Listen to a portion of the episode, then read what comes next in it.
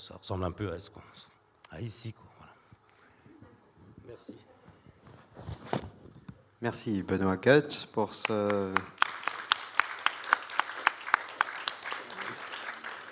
belle traversée euh, et, inventivité en son nom de, Nietzsche. Bon, je vais passer la parole à Thierry Paco, euh, qui va nous entretenir maintenant, et ensuite nous aurons euh, notre discussion. Bonjour à toutes et à tous. Alors, merci pour la présentation de, l'exposé auquel vous allez échapper, parce que c'est évidemment impossible de partir de Platon jusqu'à nos jours en, en 10 minutes. Euh, mais euh, quand euh, j'ai reçu cette, demande de réfléchir sur la maison de la philosophie, ma première réaction a été d'être plutôt assez sceptique sur le fait que la philosophie aurait besoin d'une maison. Je pense que la, maison de la philosophie est hors les murs et qu'on philosophe en marchant, on philosophe en déambulant, on philosophe en prenant le, chemin de ce qu'on appellera métaphoriquement la connaissance. Et, donc, c'est plutôt une relation amicale avec quelqu'un d'autre euh, qui va marcher comme ça euh, avec nous, la vélocité du, de l'esprit euh, s'accordant à la vélocité du corps d'une certaine manière. Et, c'est vrai que Platon n'a pas fait normal sup, il n'a pas une maison de formation, il n'a pas passé l'agrégation, il, il, il, en philosophant. Et, même si à un moment donné il achète un domaine qui s'appelle l'Académie, à quelques kilomètres d'Athènes, euh, c'est plutôt une communauté de vie du reste sur laquelle on sait peu de choses. On ne sait pas très concrètement comment ça marche, euh, les horaires. Hein. Euh, Fourier, quand il décrit le phalanstère, il nous donne les horaires très précisément. Hein. Bon, euh, donc là, il n'y a même pas à y échapper. On sait très très bien, c'est minuté. Bon, la communauté de vie et philosophique de Platon, on, en sait, peu. Et on sait évidemment, comme tu disais tout à l'heure, que Platon est, aussi un, enseignant itinérant. On pourrait dire ça comme ça pour pas dire errant. Et c'est pareil pour, Aristote dans le lycée, même si le lycée va durer plusieurs siècles. C'est un lieu, où on philosophe. Mais ce n'est pas euh, euh, forcément euh, une maison. Alors, il n'y a pas de maison sans jardin. C'est déjà une première remarque que je voulais faire. Il n'y a pas de maison sans jardin.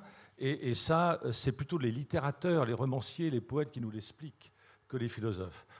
parce qu'on a énormément de descriptions de maisons avec jardin et, parfois même de jardins, euh, parce que la, vraie maison, c'est le jardin, d'une certaine manière, et, et, puis euh, le bâti ben, est un peu euh, l'annexe, d'une certaine façon. Mais réfléchissant à nouveau sur maison et philosophie, donc la maison, c'est le jardin, et puis pour les philosophes occidentaux, la maison de la philosophie serait une bibliothèque, c'est-à-dire qu'il y, aurait une pièce un peu privilégiée comme ça, qui serait celle où les livres seraient regroupés et accessible et à tout le monde, et on pourrait les, lire. Et évidemment, tout de suite, j'ai en tête la maison que se fait construire à Chelsea, à côté de Londres, Thomas More. Euh, il dessine les plans, et effectivement, la pièce essentielle, c'est la bibliothèque. Hein. et Erasme aimait bien aller s'y s'y arrêter, y séjourner.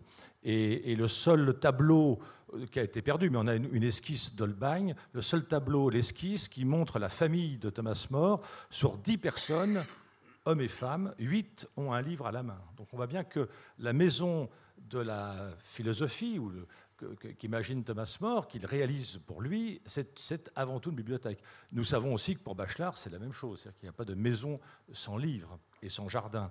Donc, euh, euh, si on voulait, c'était un peu ça que je, me dis, tiens, il y a une idée d'enquête excellente dans, cette proposition de ce colloque d'aujourd'hui, ce serait de voir comment les philosophes euh, logent. Je ne dis pas habitent, je dis logent. Commençons par un truc plus simple.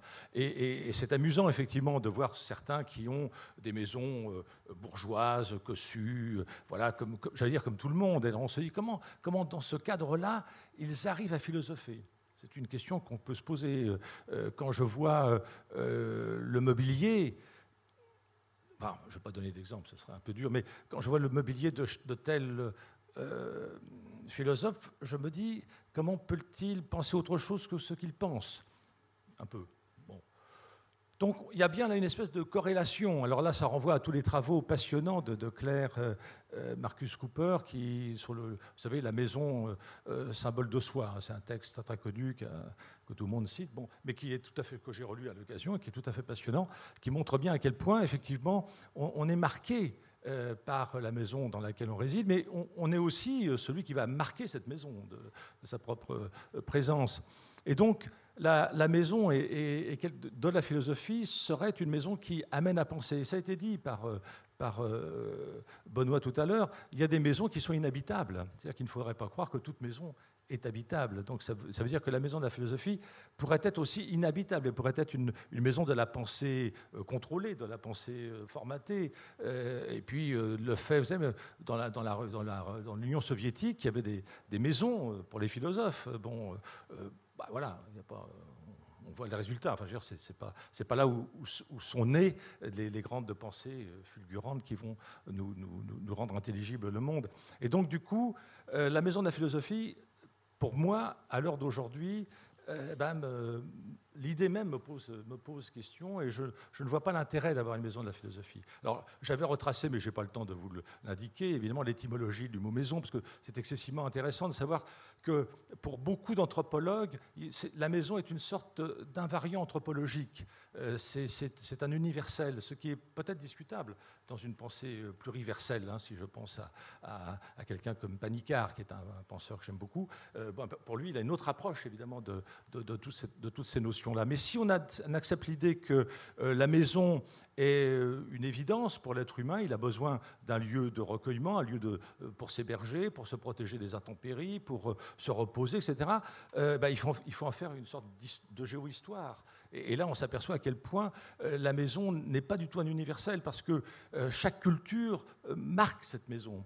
Hein. J'avais dans un de mes livres, le, j'ai fait un petit livre qui s'appelle Le toit, seuil du cosmos, qui est une histoire du toit, parce que je voulais comprendre pourquoi on ne pouvait plus dessiner la cartographie comme les géographes français le faisaient dans l'entre-deux-guerres, la géographie du zinc, la géographie euh, de, l'ardoise, la géographie de la chaume, la géographie de la tuile romaine, tout ça a disparu parce que maintenant la mondialisation fait qu'il n'y a plus que deux formes géométriques du toit, et, le toit plat, à terrasse si c'est une maison plutôt aisée, en dur, ou bien alors plat avec une tôle ondulée si c'est un, un abri de bidonville, qui est quand même une des formes d'habitation la plus fréquente sur Terre. Hein. Plus d'un milliard d'humains vivent dans des bidonvilles. Et puis de l'autre côté, ben, à double pente. Et tout d'un coup, je me suis aperçu que, en faisant ce, petit bouquin, que tout ce qui renvoyait à une approche genrée de la maison avait disparu. C'est-à-dire que l'étude que Bourdieu avait faite sur la maison Kabyle, par exemple, à la suite de René Monnier, mais enfin je ne rentre pas dans le détail de tous ces trucs-là, euh, on s'aperçoit que tout ça n'a plus de sens. C'est-à-dire que dorénavant, c'est plus comme ça. La maison taille aussi euh, est excessivement marquée par euh, le, sexe de la personne qui, y réside. Et, puis, évidemment, toute la dimension vernaculaire, comment la maison est, fabriquée, par qui, à quel moment de l'année, etc., avec quel rituel, toute cette symbolique, si vous voulez, de la maison a totalement disparu avec euh, la prolifération des mêmes euh, gratte-ciel. Comme vous avez compris, je suis assez opposé à ce type de bâtiment. Et puis surtout à ce qu'on appelle les gated communities, c'est-à-dire les enclaves résidentielles sécurisées, qui offrent la même architecture et la même conception de la maison avec la même distribution des pièces dans, tous les pays du monde. C'est le premier produit immobilier planétaire. Il faut bien qu'on ait ça en tête. Hein. Donc c'est pour ça que je pense que les philosophes sont interpellés par ça et ils doivent, ils doivent euh, y réfléchir. Alors, euh, lorsque j'ai écrit Demeure terrestre, enquête vagabonde sur l'habité, je voulais comprendre comment la notion d'habité qu'on trouvait dans la conférence très célèbre de Martin Heidegger de 1951 à Darmstadt, dans un colloque sur l'homme et l'espace, il avait pu prononcer une conférence que tout le monde connaît, Bâtir, habiter, penser, et euh, qui se retrouve dans Essai conférence, publié en français en 58. Et, et donc j'ai fait une enquête, une enquête euh, journalistique, euh, pour savoir comment cette notion est arrivée aux sociologues, aux, géographes, aux psychologues, etc. Et euh, Costas Axelos m'avait raconté que euh, c'était lui qui avait donné à lire ce texte à Henri Lefebvre. Et Henri Lefebvre, à ce moment-là, commençait à travailler sur la ville parce qu'il avait des contrats de recherche, il avait une opportunité économique. Le thème l'intéressait, mais, pas, plus que ça, d'une certaine façon. Et puis, il préface un bouquin, une grande enquête sur le pavillonnaire en France, et dans sa préface, il est le premier à parler d'habiter au sens évidemment de l'homme habitant poète. Donc c'est très, intéressant parce que si vous relisez cette préface, elle, sociologise la notion d'habiter. Ce n'est que plus tard qu'il va revenir, je pense, au texte d'Heidegger et qu'il va euh, se considérer que euh, là, il y a vraiment quelque chose de beaucoup plus euh, existentiel que simplement le fait d'avoir un logement dans lequel on se sente bien. Bon, et, là, du coup, évidemment, il, ouvre une, porte tout à fait passionnante à une autre manière de réfléchir sur la maison et, la, et maisonnée. Alors, je voulais aussi, mais je n'ai pas le temps de le faire maintenant, vous me le pardonnerez, vous rappeler des choses que vous connaissez certainement, bien sûr. C'est l'étymologie du mot maison euh, euh, en grec et en latin. Euh, et, Émile Benveniste, dans un texte où il n'y a aucune source, comme souvent chez lui du reste, il dit qu'il n'y a pas de parenté entre les deux termes. Parce que le terme grec d'homo signifie la construction, le bâti, tandis que pour les Romains, euh, c'est la famille, c'est-à-dire c'est ceux qui sont à l'intérieur de la maison. Et, donc du coup, il y a toujours cette espèce d'ambiguïté là qu'il faudrait savoir donc, dans la maison de la philosophie. Est-ce que c'est la maison de la pensée, comme le laisse entendre Nietzsche, relu euh, amicalement par Benoît, ou est-ce que c'est euh, une maison où, simplement ben, il y aura comme ça un accès, j'allais dire, à la philosophie, qui pourrait se faire par la présence de livres ou par la présence de, réunions et de, et de colloques ou de discussions? Alors, lorsque j'ai écrit ce, livre-là, Demeure terrestre, euh, évidemment, j'ai cherché euh, qui allait emprunter cette notion d'habiter, et ce sont les psychologues, les premiers en France. Alors, c'est très intéressant parce que 15 ou 20 ans après, il n'y a plus de psychologie de l'espace enseignée en France. C'est une, discipline euh, en perdition, et, elle renaît maintenant seulement. Et puis, les grands absents, ce sont les écologues à cette époque-là, ils ne s'en préoccupent pas. Or, le mot habitat entre dans la langue française en 1807, 1807-1808, euh, dans le vocabulaire des botanistes. L'habitat, c'est ce qu'on appellera plus tard la niche environnementale, c'est-à-dire c'est le lieu euh, géographique qui permet hein, euh, à, une, espèce végétale de, se reproduire et puis de perdurer. Donc le mot habitat pour désigner ce qui a trait à l'habitation, c'est-à-dire au logement, c'est l'entre-deux-guerres au XXe siècle seulement en France. Encore au XIXe siècle, on, a dans le Larousse, le, oui, dans le Larousse d'abord et dans le dictionnaire de l'Académie française, on a euh, habiteur, habiteuse. On parlera d'habitants et d'habitantes plus tard. Donc tout ça est excessivement intéressant. Je m'excuse d'aller au, pas de course, mais c'est la règle de cette, décision de ce soir. Et donc euh, le mot habitat, je, l'ai suivi de près, habiter aussi. Et alors j'en arrive à cette conclusion à l'époque que euh, habiter, parce que les premiers textes de Heidegger sont traduits par euh, Corbin, qui ensuite va devenir un spécialiste du soufisme, comme vous le savez. Mais Corbin a comme beau-frère euh, Éric Dardel, et Éric Dardel va écrire un des plus beaux livres euh, sur habiter. Euh, c'est un géographe. Et, malheureusement, il à l'époque, quand il sort son livre en 1952, la géographie française est marxiste stalinienne. Enfin, je, vais au pas de course, évidemment. Et, donc, du coup, euh, euh, parler de Heidegger et parler euh, de, la beauté d'un lieu comme, de la beauté d'un visage, ça n'a pas de sens. Donc, du coup, c'est pas sérieux.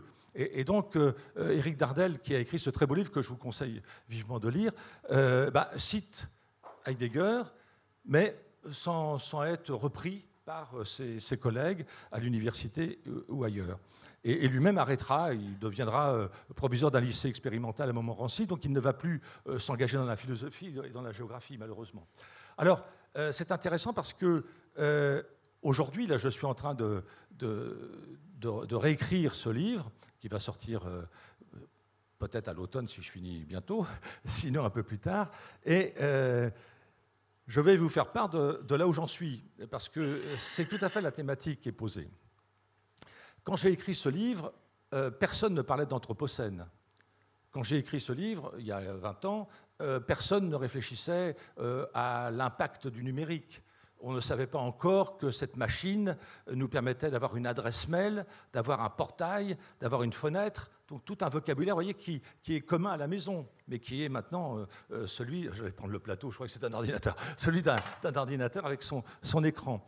Eh bien, réfléchissant à tout ça, Aujourd'hui, à l'échelle alors maintenant, vous le savez peut-être, euh, il y a un nouveau concept qui arrive des États-Unis qui, euh, qui me plaît beaucoup, qui est urbanocène. C'est-à-dire que ce serait la, phase ultime de l'Anthropocène. C'est-à-dire que quand la Terre entière est, urbanisée, euh, c'est-à-dire que la Terre entière est urbanisée, c'est-à-dire que nous sommes tous des urbains, mais nous ne sommes pas tous des citadins. C'est ça qui est important. C'est pour ça que dans un de mes livres, j'explique que la ville est en voie de disparition, mais pas l'urbain, pas l'urbain généralisé. On en parlera peut-être dans, dans l'échange. Donc euh, la question d'habiter, à l'époque où j'en étais resté, c'était habiter égale être présent au monde et à autrui, pour aller vite. Bon. Après, euh, relisant à nouveau Acheminement vers la parole, qui est pour moi un livre important de Heidegger, je, m'étais dit que, euh, et, télescopant ça euh, aux études que je faisais avec mes étudiants sur la jungle de Calais, je, projetais le fait que habiter, c'était avant tout habiter sa langue. Et donc j'étais persuadé qu'il nous fallait une maison de la babilité, si vous voulez. Il nous fallait une maison où tout le monde pouvait parler les langues de tout le monde. Et, donc je réclamais euh, que la police française, que dans la police française, il y a des policiers qui parlent une des langues qu'on trouvait à Calais, l'ourdou, euh, le, le, le, le dari, etc. Et évidemment, l'autorité française répondait non, répondait il faut que les migrants parlent français. Donc c'était tout à fait, évidemment, euh, pour moi, l'anti-hospitalité, c'était l'inverse de ce que ce vieux mot français que j'essaie de réhabiliter, l'accueillance, mettait en avant. C'est-à-dire comment faire que la maison, le lieu de l'intimité, le lieu du privé, je vous rappelle qu'en vieux français, le mot privé vient de privance. Privance signifie douceur. Vous connaissez tous, évidemment, la thèse de Jacqueline de Romilly sur la douceur chez les Grecs. Donc on voit très très bien à quel point la douceur est un des éléments constitutifs du politique. Enfin, je vais, ou pas de course, mais tout ça est excessivement intéressant parce que tout ça est lié. Alors la question que je me pose, il faut que je m'arrête je crois. Non Bon, la question que je me pose aujourd'hui et que je vous pose, et vous m'aiderez à la formuler mieux, est la suivante. Est-ce que l'être humain est encore et toujours topophile? Je pense que non. Et j'en suis euh, affecté profondément. Mais j'ai l'impression que cette dimension... Alors l'être humain topophile, topophile, ça veut dire euh, l'ami du lieu. C'est ça.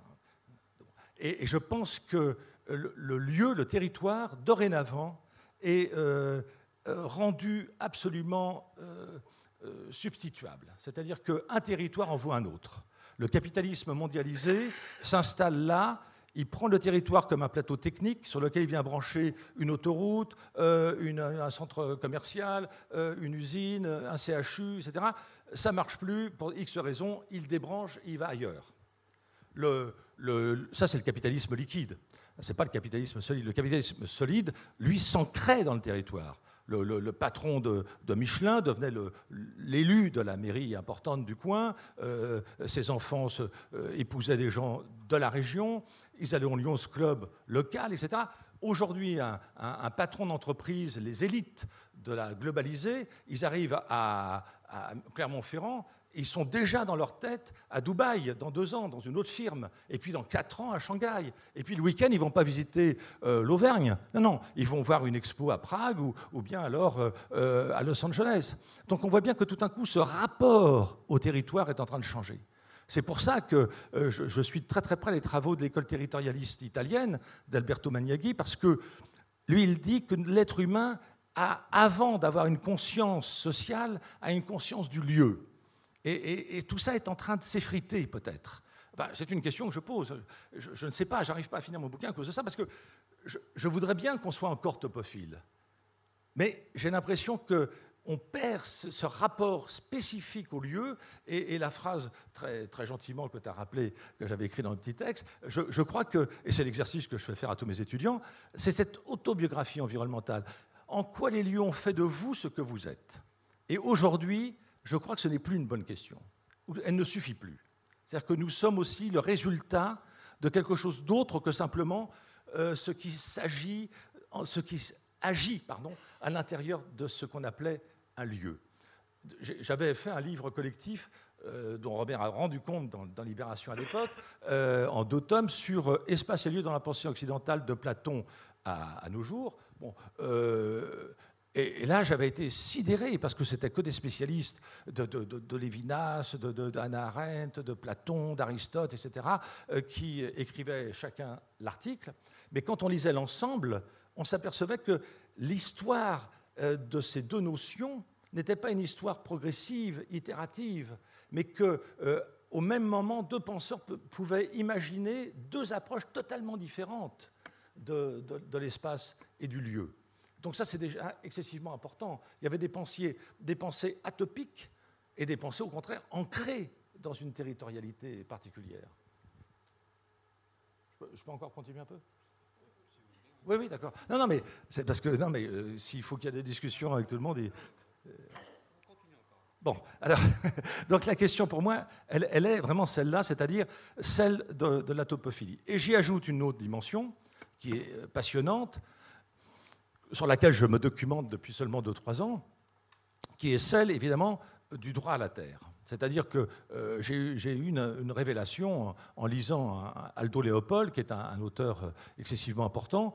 Euh, et puis avant, j'avais lu Downing. Vous voyez des gens comme ça qui sont très très importants, mais qu'on ne connaît pas en France ou pas suffisamment. Et puis, euh, bien sûr, euh, tu l'avais mentionné, euh, Thoreau et Emerson. Alors c'est amusant parce que Emerson, lui, il a une maison cossue sorte de cottage avec une bibliothèque. C'est très important. C'est un lieu de rendez-vous, c'est un salon où on vient parler euh, entre amis à Concorde. Et puis, il, avait acheté une petite terre avec un étang. Et euh, il le prête à son, son jeune ami euh, Soro, qui va euh, remonter une cabane en bois qu'il a acheté à un autre paysan. Enfin, je ne rentre pas dans tous ces détails maintenant très très bien connus, où il va résider, non pas comme on l'a fait croire, deux ans euh, de manière isolée. Non, non, il revenait très très fréquemment à Concorde, qui était à, quelques kilomètres de là, euh, pour faire le plein de bouquins, pour faire le plein de, discussions avec ses amis. Bon, mais euh, n'empêche qu'il il avait accepté, il avait décidé d'avoir une vie, on dirait aujourd'hui, frugale, une sorte de sobriété heureuse en contact avec la nature. Mais donc il avait déjà perçu cette, importance du fait que nous n'étions pas hors de l'environnement, nous, faisions environnement avec le monde vivant. Et alors, c'est là la nouvelle question que je me pose avec la question anthropocénique, c'est comment l'humain habite la Terre avec le vivant? C'est-à-dire qu'on ne peut plus les dissocier avec les, énormes enjeux, évidemment, liés à ce que certains appellent d'ores et déjà l'effondrement. Donc, est-ce que mon amitié pour la Terre et mon amitié pour la faune et la flore euh, ont un terrain commun? C'est une question que je pose, je n'ai pas de réponse elle est, exessivement euh, difficile. Et quand j'observe euh, d'autres cultures que la nôtre et d'autres formes d'urbanisation, euh, par exemple en Inde, je, vois, alors là, avec, frayeur, que cette rupture avec le lieu est encore beaucoup plus acquise, déjà beaucoup plus presque décidée, enfin, et, et qu'on est, on est là dans une situation peut-être irréversible. Alors, l'être humain, ce n'est pas une question, vous voyez, je n'ai jamais dit le mot enraciné, bien sûr, je ne veux surtout pas entrer dans cette polémique-là. Hein. Je parle d'amitié avec le lieu, hein. je ne parle pas d'enracinement. Euh, non, non. Je crois, je croyais que l'être humain avait besoin de cette dimension euh, territoriale pour pouvoir euh, se construire. Et maintenant, j'en arrive à me dire que ça ne suffit pas. Voilà. On est dans une nouvelle phase, je, suis assez persuadé de ça. Euh, J'étais à un débat public euh, euh, hier soir où la majorité du public était en total désaccord avec moi. En disant l'anthropocène, c'est de la connerie, non, non, ça n'existe pas, tout ça c'est faux. Donc, donc, attention, ne croyons pas. Moi j'ai un peu tendance à croire que, parce que je vis avec des amis et moi-même, nous sommes dans. on fait partie de tous ceux qui écrivent sur la décroissance, voyez, bon, et donc on, forcément, on est persuadé qu'on a raison, bien sûr. Mais, euh, et on dit, bah, tout le monde va admettre que la situation est catastrophique et qu'il faut effectivement imaginer d'autres types d'habitations, d'autres types d'organisation territoriale, d'autres types de temporalité liées à ces lieux. Mais en fait, globalement, à l'échelle planétaire, je vois aujourd'hui la multiplication, par exemple, des centres commerciaux. Bon, bah, je ne peux pas rester indifférent à ça, parce qu'un centre commercial, c'est la négation totale, me semble-t-il, de la capacité d'habiter. Et j'ai fait un dialogue avec euh, Leclerc, l'entrepreneur, euh, j'ai oublié son prénom, Édouard, euh, non, enfin bon, Leclerc. Et alors, il était tout content de me dire, un, qu'il avait fait une licence de philo, donc je n'étais pas le seul à faire de la philo. Bon, je lui dis, oui, d'accord, mais enfin, moi, je suis pas épicier. Enfin, chacun fait son boulot. Et il me, dit, n'oubliez pas une chose, c'est que je suis le premier, enfin, mon groupe est le premier libraire de France en chiffre d'affaires. Ce qui est vrai. Et, et je ne lui ai pas dit, parce que ce n'était pas le lieu et le moment, et j'en étais affecté. Quand je suis rentré dans le en métropolitain chez moi, je me suis dit, mais putain, si, la première librairie de France, c'est Leclerc, on est cuit, quoi. Parce que, parce que ça veut dire que des tas de bouquins de, philosophie ne s'y trouveront pas nécessairement. Même s'il engage des, vrais libraires, pour tenir des vraies librairies, à, côté de, de, de, fausses villes, parce que c'est ça la question fondamentale. Alors, c'est quoi, quoi le lieu et c'est quoi la ville Voilà, ça c'est des questions évidemment sur lesquelles je travaille depuis de très très longues années. Euh, je propose comme, comme définition de la ville cette heureuse combinaison entre l'altérité, la diversité et l'urbanité. Bon, et je m'aperçois à l'échelle mondiale que c'est en train de s'effriter. C'est-à-dire qu'on a de moins en moins euh, cette heureuse combinaison. On, a, on en a que deux sur trois ou que une sur trois, etc. Euh, j'arrête. Merci beaucoup, Thierry Paco.